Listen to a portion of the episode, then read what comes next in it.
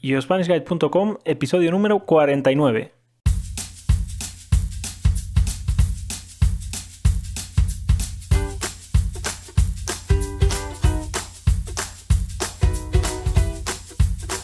Hola, hola y bienvenidos a un nuevo episodio de YoSpanishGuide.com, el podcast para aprender y para mejorar tu español. Mi nombre es David, soy profesor de español nativo de España y como acabo de decir, estoy aquí para ayudarte a mejorar tu español.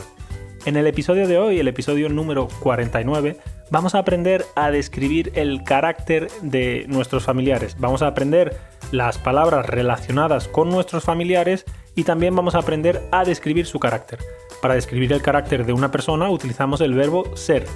Bueno, te dejo con el episodio. Recuerda que tienes la transcripción disponible en yourspanishguide.com, la Academia de Español. Te dejo con el podcast. Buen día. Hola María, buenos días. ¿Cómo estás? Hola, buenos días. Pues muy bien. ¿Y tú? Pues muy bien, también aquí en la casa. ¿Tú dónde estás? Estoy en casa, aunque ahora voy a ir a hacer deporte. ¿Vas a ir a hacer deporte, a hacer CrossFit? Sí. ¿Sí? ¿Ya podéis hacer CrossFit? ¿Están los gimnasios abiertos en España? Eh, sí, con muchas medidas, con mucho, muchas normas, pero sí. Con muchas medidas de seguridad, ¿no? Para no Sí. contagiarse.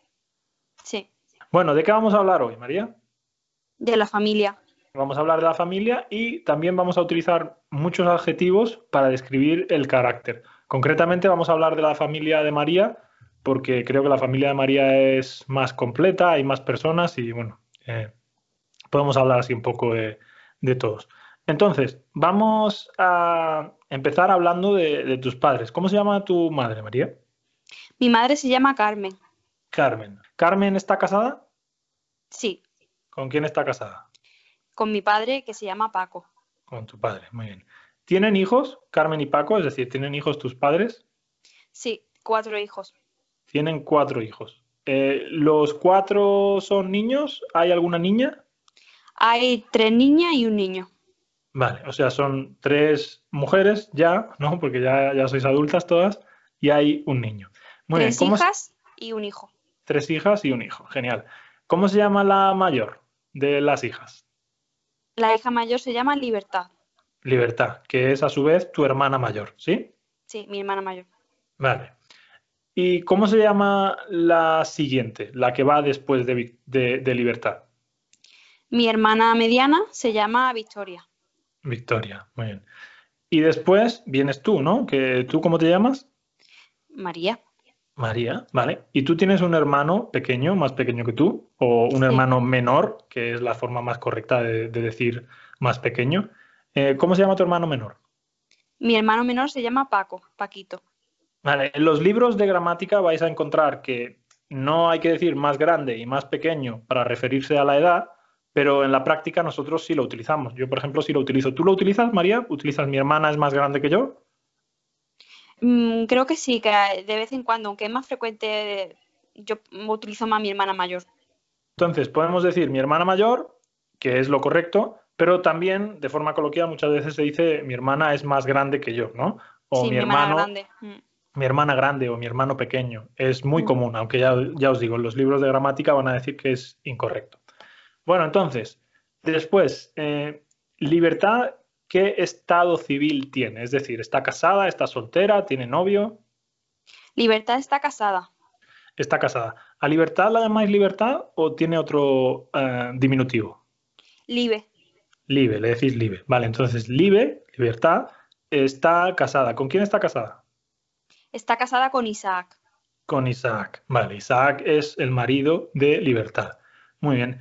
¿Y Isaac y libertad tienen hijos? Sí, tienen dos hijas. Dos hijas. ¿Cómo se llaman? Noah, la hija mayor, y Sara, la hija pequeña. Vale, Noah, la hija mayor, y Sara, la hija menor o la hija pequeña. Eh, ¿qué son Noah y Sara para ti? Son mis sobrinas. tus sobrinas, ¿vale? Noah es su, tu sobrina y Sara también es tu sobrina. Ellas dos son tus sobrinas. Y para mí, ¿qué serían Noah y Sara? Tú y yo somos pareja, somos novios, entonces para mí Noah y Sara, ¿qué serían? Serían también tus sobrinas, pero bueno, una forma de decirlo más técnica sería tus sobrinas políticas. Sobrinas políticas, ¿vale? Lo- la familia política en español es como en inglés cuando decís los in-laws, pues en español es familia política.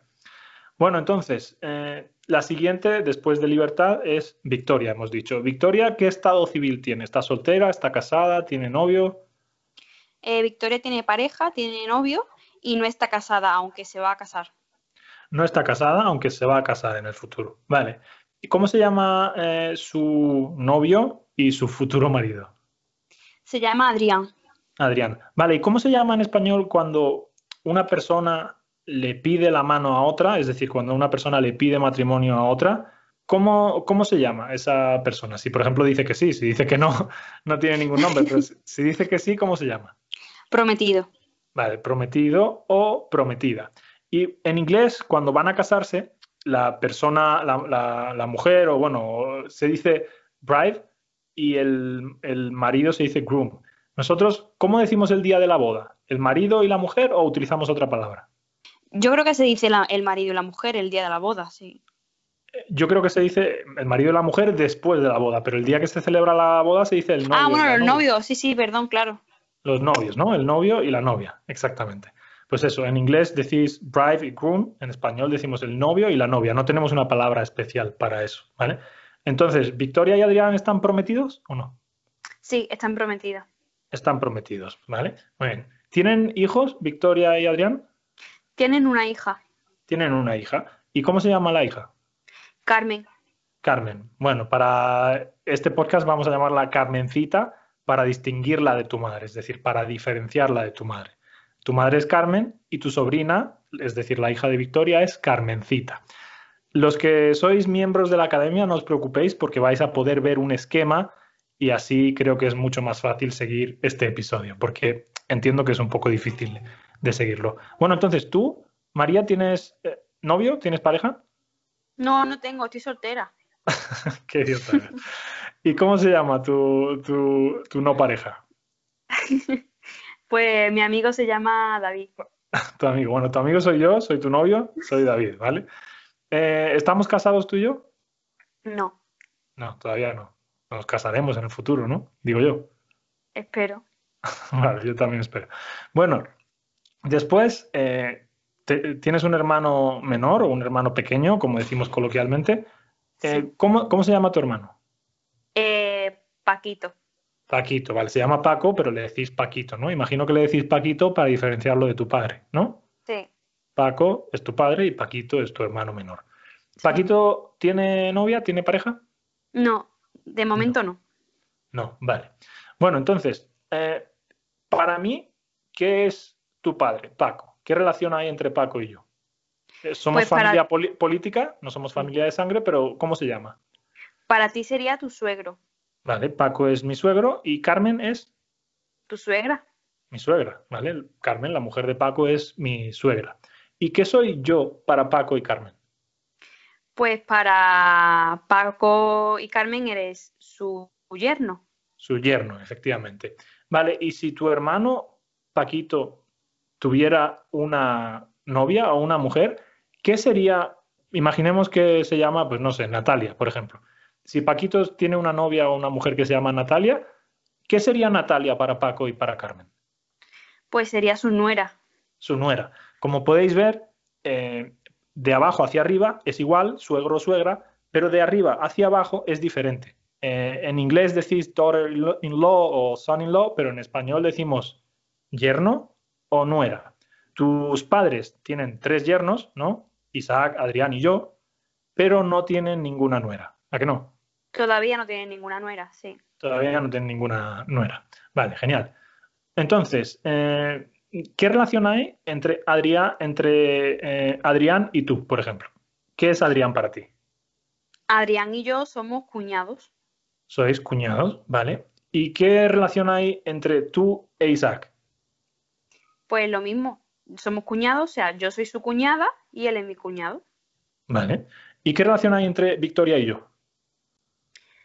Lo mismo, sois cuñados también. Ella es tu cuñada y tú eres su cuñado. Efectivamente, ella es mi cuñada y yo soy eh, su cuñado. Vale. ¿Y eh, qué relación habría entre Adrián y yo? o sea, Adrián es el novio de Victoria, es decir, de tu hermana, y yo soy tu novio. ¿Qué relación hay entre Adrián y yo? Eso tiene un nombre especial, no sé si lo conoces. Sí, sí, sí. Soy con cuñados. Con cuñados, ¿vale? Esto es un poco ya la familia política, un la poco familia lioso. política. Sí. No es algo muy común, pero es una palabra que existe, ¿vale? Concuñados. Adrián es mi concuñado e Isaac también es mi concuñado. Y Sí, bueno, yo, inclu- yo incluso me atrevería a decir que eh, de- en, el, en el uso coloquial se dice cuñado a ese, a ese término también. O sea, al final todos nos, llamado- nos llamamos cuñado aunque seamos concuñados. Vale, estoy de acuerdo, sí, porque eh, Isaac, por ejemplo, cuando habla de mí o cuando yo hablo de él, yo creo que decimos cuñado, no decimos eh, concuñado. Bueno, para terminar, ¿qué relación hay entre Carmen y Paco, es decir, tus padres y tus eh, sobrinas, Noa, Sara y Carmencita? Pues Noa, Sara y Carmencita serían las nietas de mis padres. Y otra cosa también que no quiero que se te olvide es que Noa, Sara y Carmen, entre ellas son primas. Vale, es verdad. Noa es prima de Carmencita, Carmencita es prima de Sara y bueno, así. Sara y Noa son hermanas. Vale, entonces Carmen y Paco son los abuelos de Noa, Sara y Carmencita. Noa, Sara y Carmencita son las nietas de Carmen y Paco. Si tuvierais un sobrino, perdón, si tú tuvieras un sobrino, si Victoria o Libertad tuvieran un hijo varón, ¿qué sería para Carmen y Paco? Su nieto. Su nieto, ¿vale? Cuando es varón es nieto, nieto o nieta. Bueno, entonces ahora vamos a describir un poco el carácter de, de las personas de, de tu familia.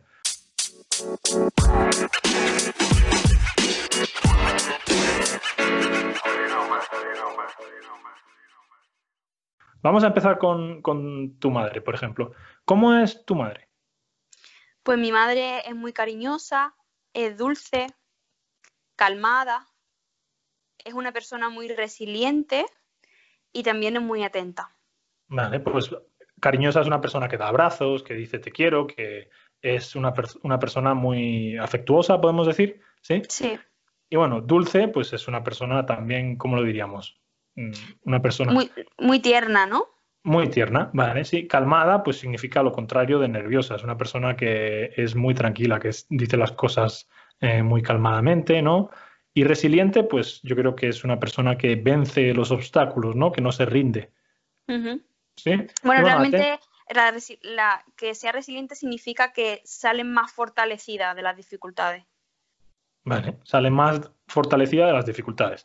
Y atenta, pues eh, es una persona que escucha cuando le hablan, ¿no? Que se preocupa por los demás, ¿sí? Sí, se preocupa por los demás, sí. ¿Cómo es tu padre? Paco. Mi padre es muy bueno, es también muy gracioso, siempre está haciendo bromas y chistes. Eh, es una persona muy altruista, es trabajador y es muy sabio. Estoy de acuerdo. Es, es muy gracioso, yo me río mucho con él. Y también, bueno, es, es altruista porque siempre está dispuesto a ayudar a los demás. Es muy trabajador porque trabaja muchísimo, siempre está trabajando. Y es, es muy sabio porque, no sé, cuando da consejos yo creo que, que son siempre muy, muy interesantes de escuchar. Vale, vamos con el menor de tus hermanos, con Paquito. ¿Cómo es Paquito?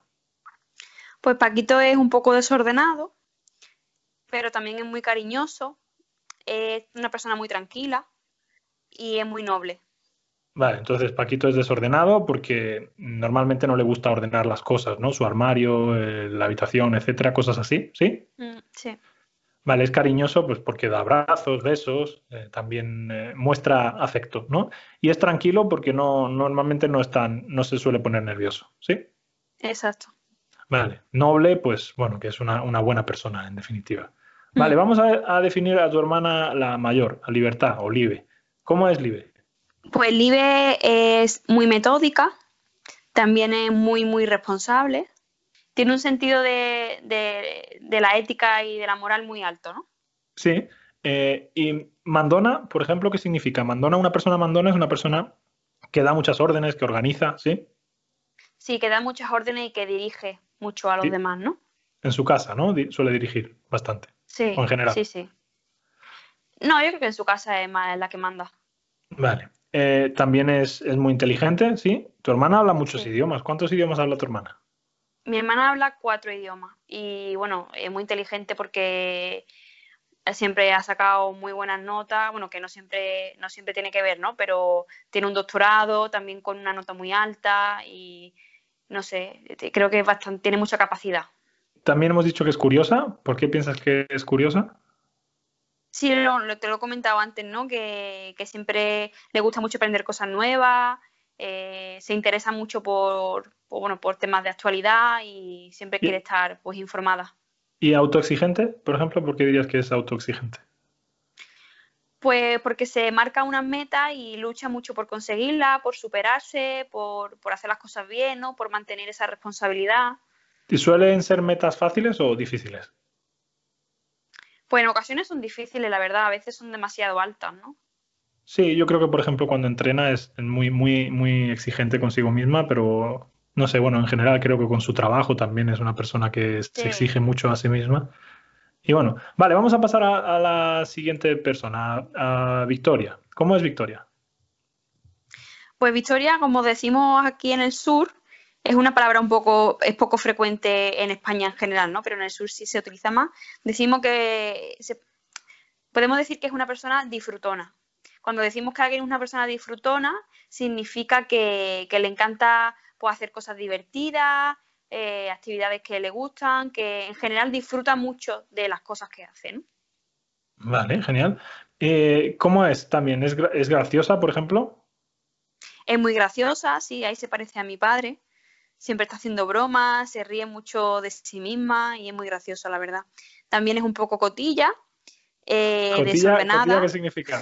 Cotilla, para los que no lo entiendan. Cotilla es que se interesa mucho por, la vida de los demás, ¿no? Sí, eh, exactamente, algo así, ¿no? Que le interesa pues eh, los líos entre personas, cosas así, ¿no?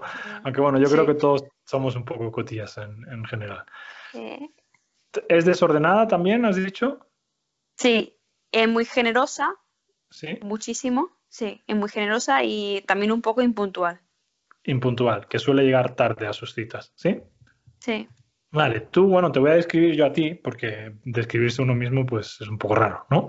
Entonces yo, yo pienso que tú eres una persona muy organizada, pienso que eres muy ordenada, pero sí es cierto que a veces un poco hasta el extremo, ¿no? Un poco eh, cuadriculada. Si no lo tienes todo bajo control, pues te estresas un poco. ¿Sí? Sí. Vale. También eres una persona muy cariñosa, eres, creo, muy, muy atenta, siempre eh, muy, muy atenta y muy empática, porque siempre estás pendiente a, las demás personas de tu alrededor, pero también sabes escucharlas. Y creo que eso es una, una cosa muy buena. También creo que eres muy simpática y, honesta, eres una persona honesta, creo, en general. ¿Te gusta cómo te defino o no? Sí, gracias. Bueno, María, entonces, como yo no me voy a describir a mí mismo, ¿cómo soy? ¿Puedes decir tú cómo soy? ¿Qué características tengo? Pues yo creo que eres muy inteligente, eh, también eres muy autodidacta. Con esto. todo positivo. no, también después vendrá un poco lo negativo. ¿eh? Eh, también eres muy, como decía, muy autodidacta.